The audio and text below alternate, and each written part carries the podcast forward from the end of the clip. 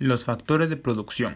Bienvenidos a mi, a mi primer podcast. Mi, mi, nombre es Mario Ruiz y hoy les hablaré sobre los factores de producción y cómo afecta al consumidor.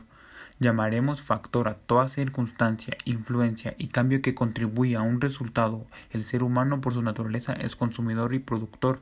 Esto se le enseña en sus primeros días de vida. Es una actividad inconsciente que tiene de adquirir y producir bienes para su alimentación y vestimenta. El ser humano evoluciona con el paso del tiempo. Niño, adolescente y adulto, como esto mismo, sus gustos y preferencias van cambiando con el paso del tiempo. Los bienes o bien determinados como factores es lo que lo, el hombre utiliza para satisfacer sus necesidades y estas necesidades se ven afectadas en su entorno de crecimiento como un grupo social, educación y clase social.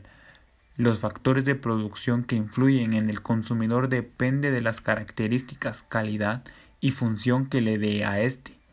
Varios factores de consumidor son por su abundancia o escasez, por la naturaleza intrínseca de los mismos, por su uso, por la relación que guarda uno con otros.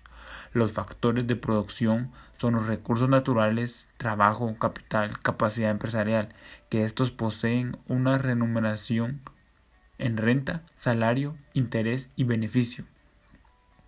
Estos pequeños factores son los que el ser humano vive día a día desde su niñez.